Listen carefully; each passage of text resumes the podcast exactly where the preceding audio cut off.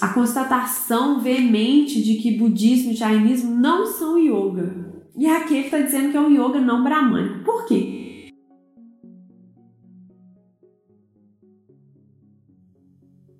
O que é yoga? Podcast Papo Yogi, episódio 1, gravado domingo 28 de junho de 2020, às 10 da manhã. Começar a fazer essa questão, o que é yoga, devido a seu tema ser tão amplo e as respostas que encontrei no meu caminho não eram suficientes para responder às dúvidas que eu tinha ao longo da minha jornada de estudos do yoga. E para abrir o nosso podcast Papo Yoga, que terá vários episódios, nada melhor do que um tema definindo aquilo que a gente está conversando. Eu quero deixar bem claro, muito claro mesmo, que eu não pretendo aqui encerrar essa questão.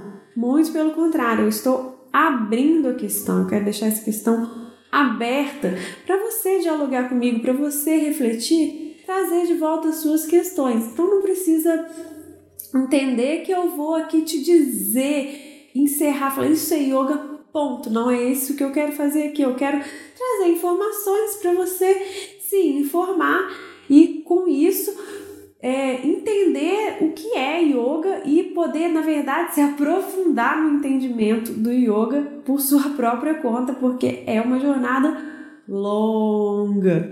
E aí a gente vai dar um primeiro passinho aqui com esse tema, a gente vai falar do mito ao redor ou é, da questão né, dos deuses, que convenciona se chamar de mito, e uma parte histórica e filosófica também. Ok? Então vamos lá. Existe na mitologia hindu ou indiana, porque não tem como falar de yoga sem remeter às suas origens, né? Na, naquela, naquela região que hoje é chamada de Índia, mas que na época que isso surgiu não era Índia. Inclusive surgiu numa época que não ia nem ter nome, né? Porque o, o, o registro assim é antiquíssimo, antiquíssimo mesmo. É, do neolítico e, e tudo mais, né? Assim como é o desenvolvimento humano mesmo, que a gente vai, a gente foi, na verdade, acreditando nas coisas ao longo da nossa trajetória, né? E o neolítico ele começa a trazer essa questão, é, bom, eu diria, né, de, uma fé um pouco diferente, porque quando a humanidade passa do paleolítico para o neolítico, qual que é a grande transformação? Eles têm um local mais fixo. Um local mais fixo é agricultura, pecuária, ou seja, a alimentação ela não depende tanto da caça e da coleta, e isso começa a gerar hábitos, e o que são hábitos rituais. Ou seja, o que fazer com os mortos que antes ficavam pelo caminho aí para os bichos. Eles passam a ser enterrados ou queimados, eles passam, não interessa, eles passam a fazer algo em relação aos mortos e trazer questões também em relação ao que, que acontece com isso, com esses mortos e, e tudo mais, né?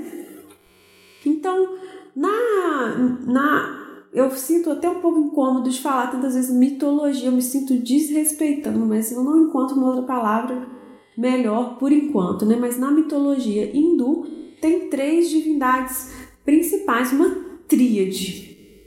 Essa tríade ela é encontrada na maioria das culturas, mitologias, religiões, na verdade, imagino que é, todas, né? E no caso, né, é Shiva, Brahma, Vishnu. Na verdade, né, é Brahma, Vishnu e Shiva. Nessa ordem, porque criação, conservação e destruição. Essa é a tríade divina que você vai encontrar, qualquer cientista da religião sabe disso, né? Então, mas eu comecei por Shiva porque Shiva é considerado o pai do yoga. Por quê? Ah, mas destruição é complicado, né? A gente, quando a gente fala em termos de religião, mitologia, ciência da religião, a gente precisa sempre abstrair esses conceitos, tá, gente? Não vai entender tudo muito ao pé da letra, eles precisam ser levados para um, um, abstrato, né? Que o Jung até fala seria o inconsciente coletivo. Se você for ao pé da letra, você não vai entender o significado daquilo. Então esse Deus Shiva, né? Dessa trindade que é o, o Deus da destruição, na verdade, essa destruição se refere a transformações que eu vou entrar mais nessas transformações, tem a ver com os animais, inclusive com até as posturas do yoga, daqui a pouco. Eu só queria antes fazer um paralelo para vocês entenderem como essa, essa tríade, né, que no caso hindu eles chamam de Trimurti, que são esses três deuses principais sobre o qual toda a, a mitologia, todas as culturas e religiões dentro do, do, do panteão né, do hindu que é super rico, enorme, se baseiam no princípio de, dessas três, né? E é, na verdade, toda grande religião, toda grande mitologia se baseia também numa, numa trindade, nesse, nessa toda, foi arrogância minha dizer toda, né? Perdão. A maioria, a, o conhecido, né? O universo que, que se conhece, quando você vai mais fundo, encontra esse essa tríade, né? No, no caso aqui mais ocidental nosso, que a gente está com, com, é, com convívio com a questão cristã, né? Pai, Filho, Espírito Santo. É, mitologia grega, que também está na nossa, no nosso é, no nosso hall assim, cultural, né? ancestral. É, Zeus, Poseidon e Hades Hades, né? Hades, pronúncia meio inglesada, nada a ver. Hades. Então, no caso é, hindu, a gente vai trabalhar com Shiva, que seria o deus da destruição, ou vamos falar aqui de transformações, né? Esse deus das transformações, ele está associado aos animais por algumas questões. Né? Tem uma história de como ele domina uma cobra que foi enviada para tentar matar ele, e ele domina essa cobra, e aí essa cobra vira aliada dele, então tem representações dele com uma cobra que também tem significados fortíssimos, né, como sabedoria e também a própria Kundalini, que é a iluminação espiritual. E também tem um tigre, olha que interessante, o tigre ele não consegue dominar, então ele mata o tigre e usa como uma, uma roupa, né? E puxa, o tigre os felinos também, eles estão super fortes aí no nosso inconsciente, né? Uma imagem é, muito intensa, assim, essa do felino relacionada à intuição, um lado feminino, uma coisa assim intensa. E ele não consegue dominar. Olha que loucura, não consegue dominar o felino, por isso que ele mata, por não conseguir dominar esse, esse lado instintivo forte. Por que, que eu estou dizendo que ele não consegue dominar isso, né? O felino não como animal, como lado instintivo forte? Porque essa representação dele como domínio dos animais também, ela tá, existe até hoje por que, que a gente ia precisar de um Deus hoje que domina os animais? Se o ser humano, entre aspas, domina os animais. A gente não convive, não tem tigre, a gente sai na rua, não tem tigre nenhum, dificilmente tem cobra, só quando vai para uma roça e tudo mais. Por que então que isso se manteve, né? 5 mil anos, 4 mil anos, trocentos milhões de anos? Porque a gente pensa, a gente tem na nossa realidade as nossas feras interiores a cobra interior, a Kundalini para ser dominada. O nosso felino interno, que não tem, sobre o qual não temos o domínio, não é possível dominar, entendeu? E além disso, tem a lenda do, do Shiva como pai do yoga, porque é dito que é, foi né, revelado, foi recebido, ele, ele revelou uma postura para cada animal existente, né? Eu particularmente tenho muito apreço pelas posturas que têm nome de animal.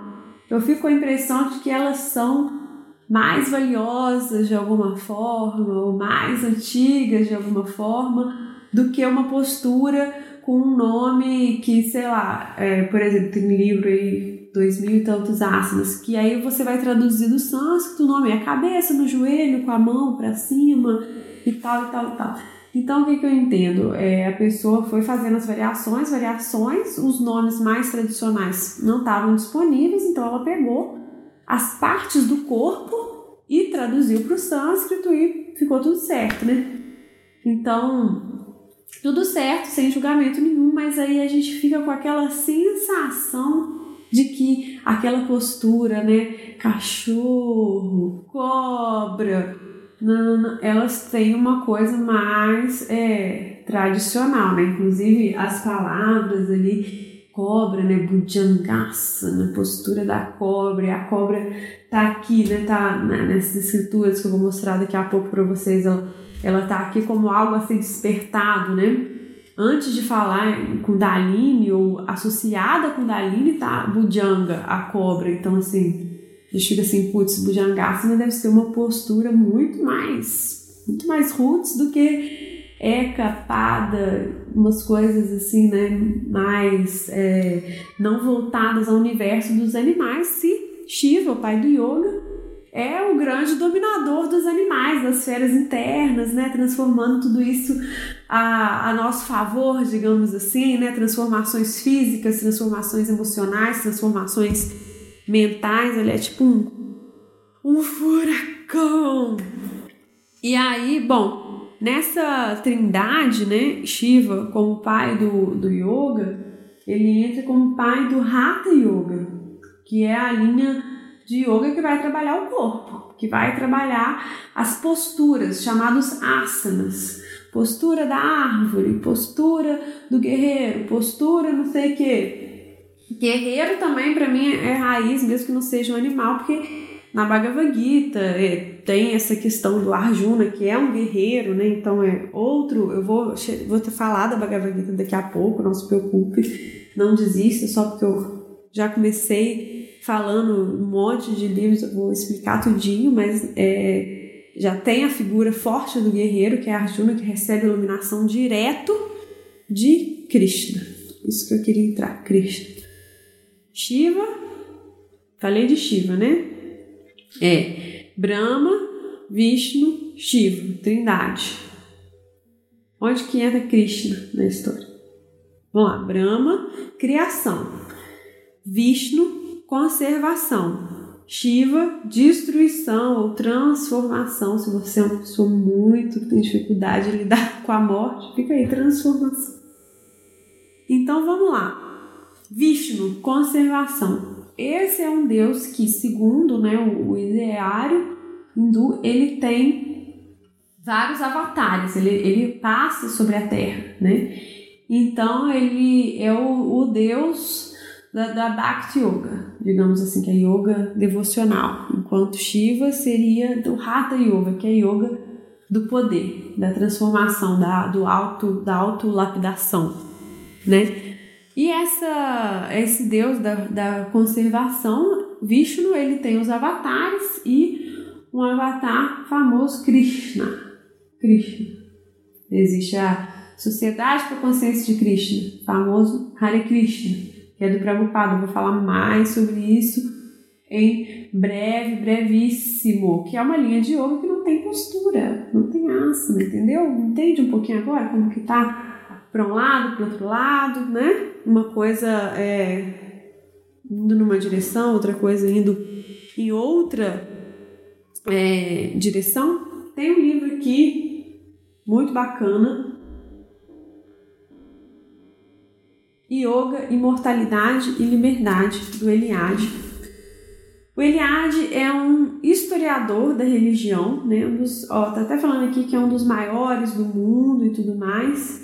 E ele não trabalha só com é, Índia, só com hinduísmo, só com yoga, não. Ele tem um conteúdo extremamente vasto, né?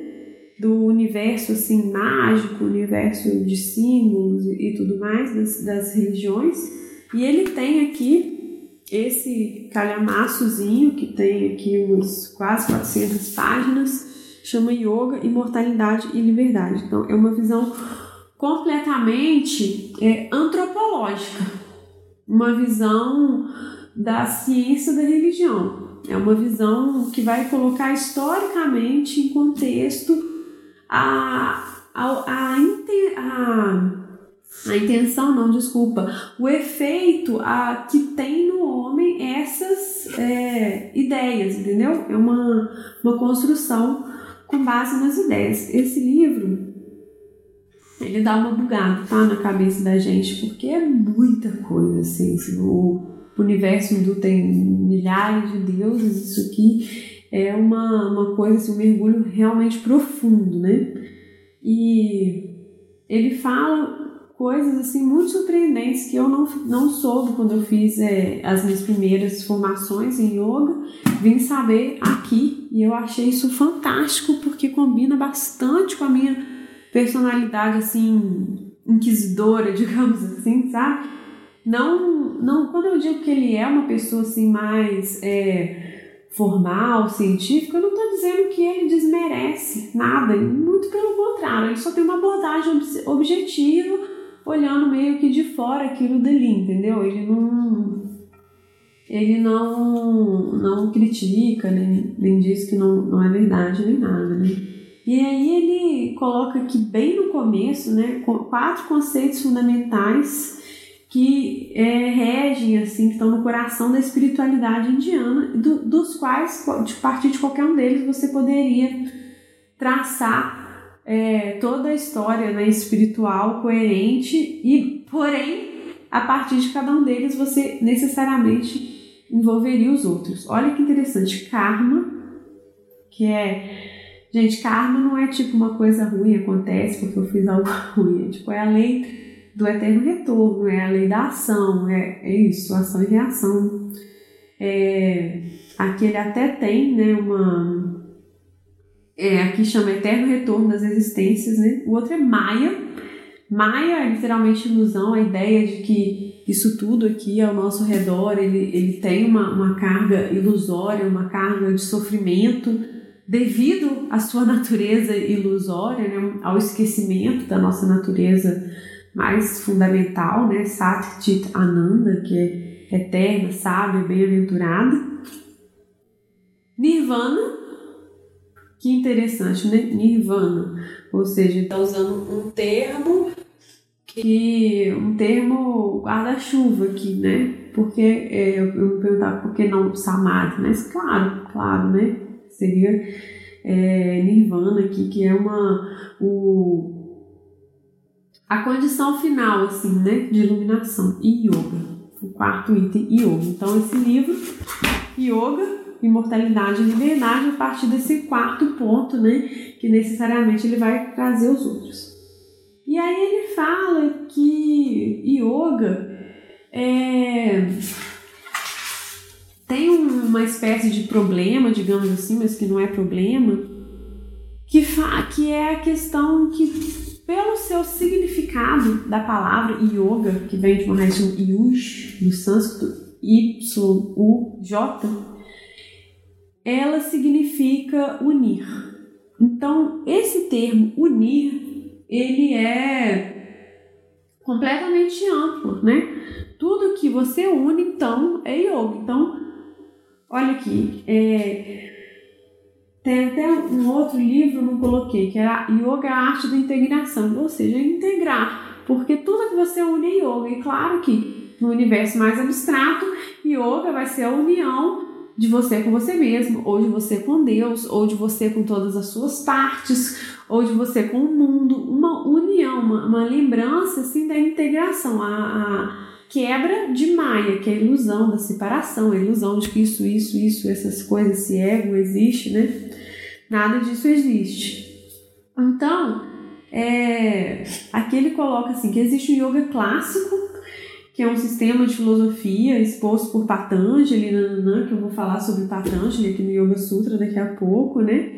E e além desse yoga clássico, existem várias formas de yoga que ele chama de populares ou assistemáticas, que são, que são yogas não baseados no, num, num sistema muito fixo, né? E também, olha essa parte muito interessante, que ele fala existem yogas não bramânicos. Ou seja, ele mencionou aqui a outra divindade, Brahma, da criação, né? Fechou a tríade. E olha só que interessante, não bramânicos, os budistas e jainistas. E existe, né, entre muitas linhas de yoga, a, a constatação veemente de que budismo e jainismo não são yoga. E aqui ele está dizendo que é um yoga não bramânico. Por quê? Basicamente porque eles não necessariamente reconhecem é, uma divindade, Deus, né, criadora. Ou seja, né, não, tem, não teria nessas filosofias a necessidade da, da, de Brahman, de um criador, né? É, olha só, e também há sobretudo yogas de estrutura mágica e outros de estrutura mística e etc. E ele encerra esse parágrafo falando aquilo que eu falei, que no fundo isso acontece devido à própria palavra yoga, que é união. Ele avança aqui, né? O, o Eliade, ele é completamente genial, falando de como o pensamento indiano ele é focado, assim como ele evoluiu mais do que qualquer outro pensamento no mundo, a questão dos condicionamentos humanos. Então, o yoga está muito relacionado a isso. E é ao contrário do que foi feito em outros lugares do mundo, que, em que o, o estudo dos condicionamentos da mente humana foi feito para definir o ser humano, definir o que é o homem, o yoga tem uma, o hinduísmo, o yoga, o pensamento indiano tem uma abordagem diferente. Eles estudaram os condicionamentos humanos não para definir o homem pelos condicionamentos, mas para descobrir se tem algo além dos condicionamentos. Se caso a gente tirar os condicionamentos das pessoas, se sobra alguma coisa. E faz todo sentido isso se você pensa que o resto do mundo está definindo o ser humano pelos seus condicionamentos. E vem alguém e fala assim: calma, pera, mas vamos ver o que tem por baixo desses condicionamentos. E aí o yoga diz: quando você tira os condicionamentos, você é liberto, você é livre, você encontra a sua essência. E é isso que está no começo aqui desse outro livro, que é o Yoga Sutras, o famoso Sutra 1.2. Yoga Chitta Vritti Nirodha. Inclusive, eu tô produzindo, já tem alguns conteúdos sobre os Yoga Sutras, pretendo fazer dos Yoga Sutras completo. Vocês podem buscar isso aí, tem no canal, tem no Instagram, né? E, bom, ele fala que graças a essa sistematização do Patanjali, yoga saiu de uma uma, uma é, sei lá, uma coisa espiritual ou uma coisa mais abstrata para um sistema filosófico. Graças a isso aqui, ó, Yoga Sutras de Patanjali. Nos Yoga Sutras de Patanjali, ele define yoga como o sutra que eu falei, 1.2. Yoga Chitta Vritti Nirodha. Eu peguei essa tradução aqui, gente, esse livrinho laranjinho aqui, mas não é a única não, viu? Eu tenho várias traduções e eu gosto de comparar elas, entendeu? Porque o que vale é os comentários. O sutra, ele é cada um é uma frasezinha e vem, taca parágrafo, página de comentário. Porque é, nem se sabe com certeza quem foi Patanjali, não tem uma coisa assim certa, talvez seja mais provável de alguém que sintetizou um discurso ali dos mestres que foi amplamente debatido e, e, e ele escreveu. E aqui tem os sutras clássicos com mais de dois mil anos de existência. Eliade ele fala tem uma contradição, tem uma, uma dúvida científica da idade desse texto do Yoga Sutras, porém não tem problema, porque os textos indianos eles remetem normalmente a ideias anteriores a eles mesmos. Então tem de apagar o ego, a pessoa não quer ser um grande autor original, Patanjali, que escreveu. Ele quer realmente é, sintetizar e registrar algo aqui.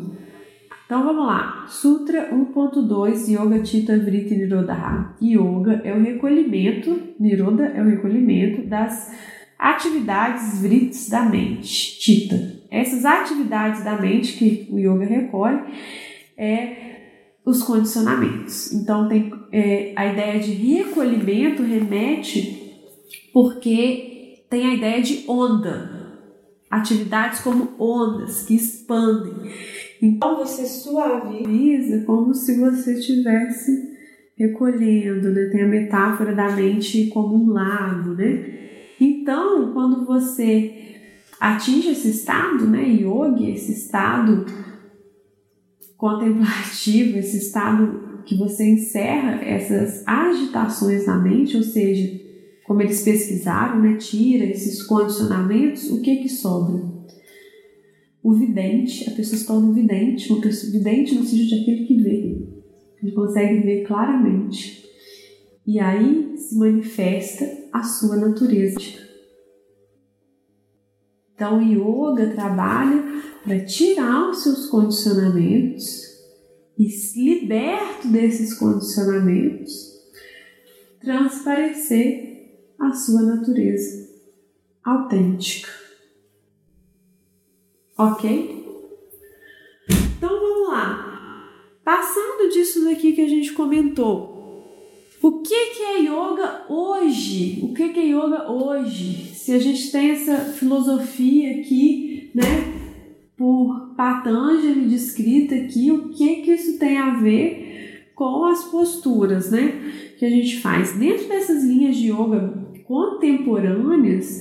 A parte dos asanas ela ganhou muito destaque, né? O Yoga Sutra ele fala em oito partes do yoga, oito passos ou oito pilares, e um deles é o asana. Porém, o asana ganhou uma uma visibilidade tão grande hoje em dia, né? E tem gente que defende que os asanas nem existem, que são uma, uma invenção contemporânea, né?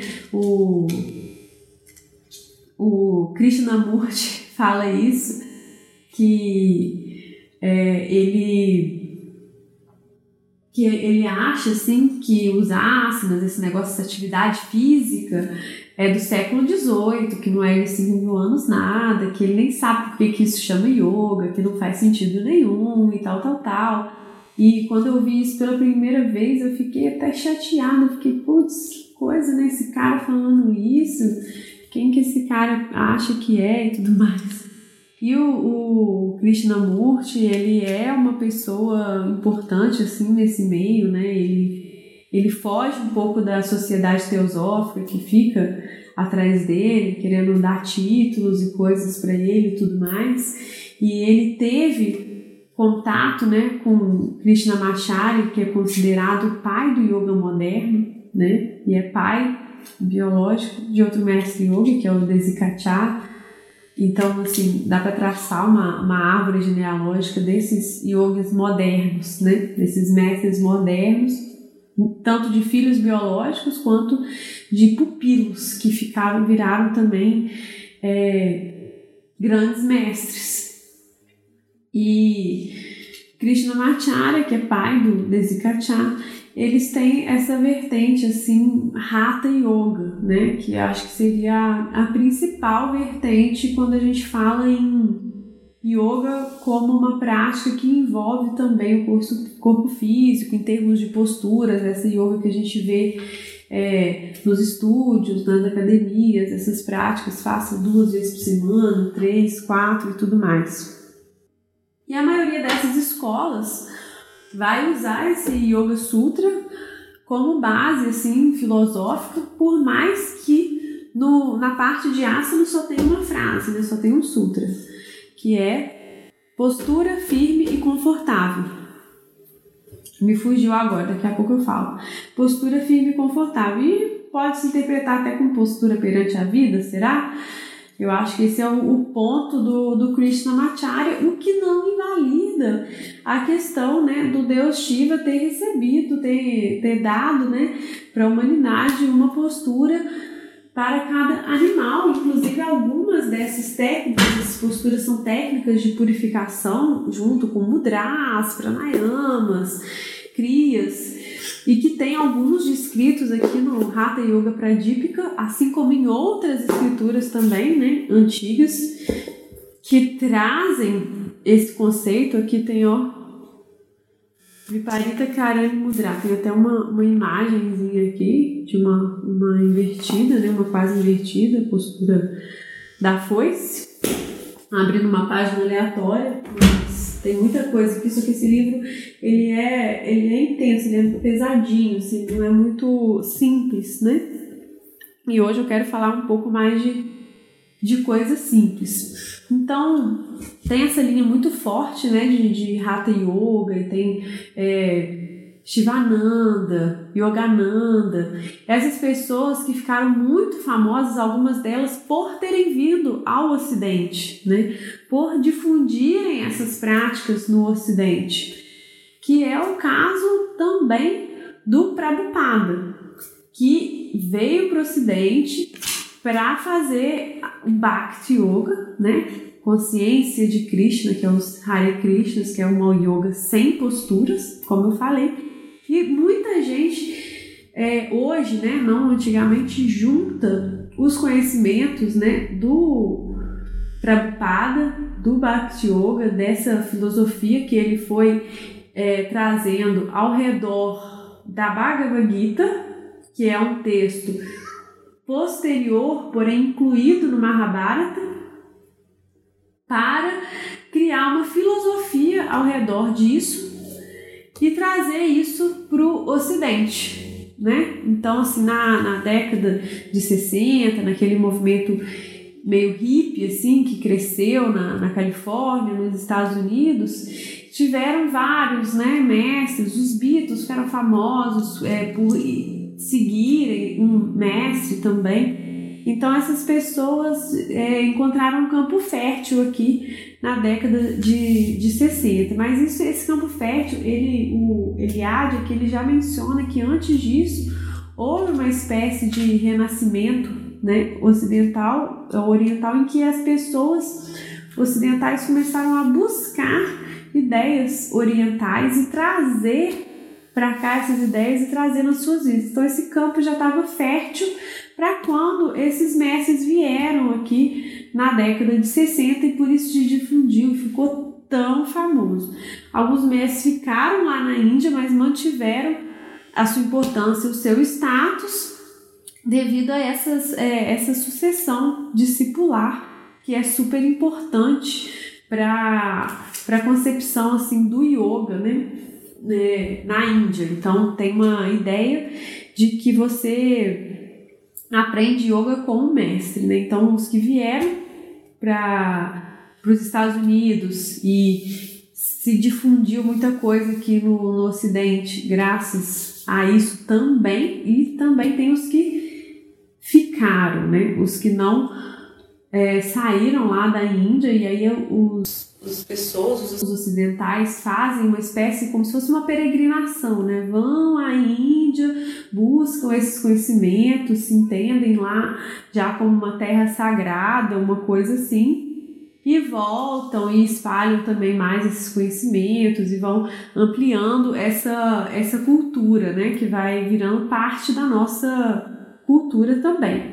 E recentemente, 2014, a ONU a Organização das Nações Unidas elegeu um dia, 21 de junho, para ser o Dia Internacional do Yoga, reconhecendo o yoga como um patrimônio imaterial da humanidade. Isso é, foi feito, escolhida essa data, né, como solstício, já falei sobre isso em outros conteúdos, né, uma, uma troca de estação, uma data auspiciosa que eu gostaria de deixar como reflexão é que, dado esse contexto histórico que eu passei também, existe a ideia de que vocês estão vendo como não tem assim uma instituição clara e precisa que vai dizer assim as normas únicas do yoga, né? Tem aqui o, o Yoga Sutra e tem algumas pessoas que acham que entendem mais do que outras e tá tudo bem, né? As pessoas são livres para escolher uma linha de yoga, outra linha de yoga, ou mais de uma linha de yoga e claro que naturalmente vão se achar certas né, dentro da sua filosofia, mas num contexto um pouco mais amplo, eu acho Bom, eu acho legal contextualizar, assim, né? Trazer para essa abordagem um pouco mais ampla. Bom, eu queria saber se o que, que vocês acharam, se vocês têm algumas dúvidas, eu vou responder as primeiras dúvidas que já estão aqui. Pera aí. Vamos lá. O que influencia na realização de alguns asanas além da respiração? Tudo. Tudo. Absolutamente tudo. A respiração, ela vai ser considerada a contraparte física da mente ou dentro do sistema autônomo, a parte do sistema nervoso autônomo, a parte que a gente consegue controlar, a parte que a gente consegue dosar, a parte mais próxima do sistema nervoso que a gente é, a nossa mente dividida né, na, na parte que a gente controla, na parte que a gente não controla. E no meio fica a respiração. Então, se você não quiser controlar a sua respiração, você vai respirar no automático. Se você pegar para controlar a sua respiração, você vai aumentar ou diminuir.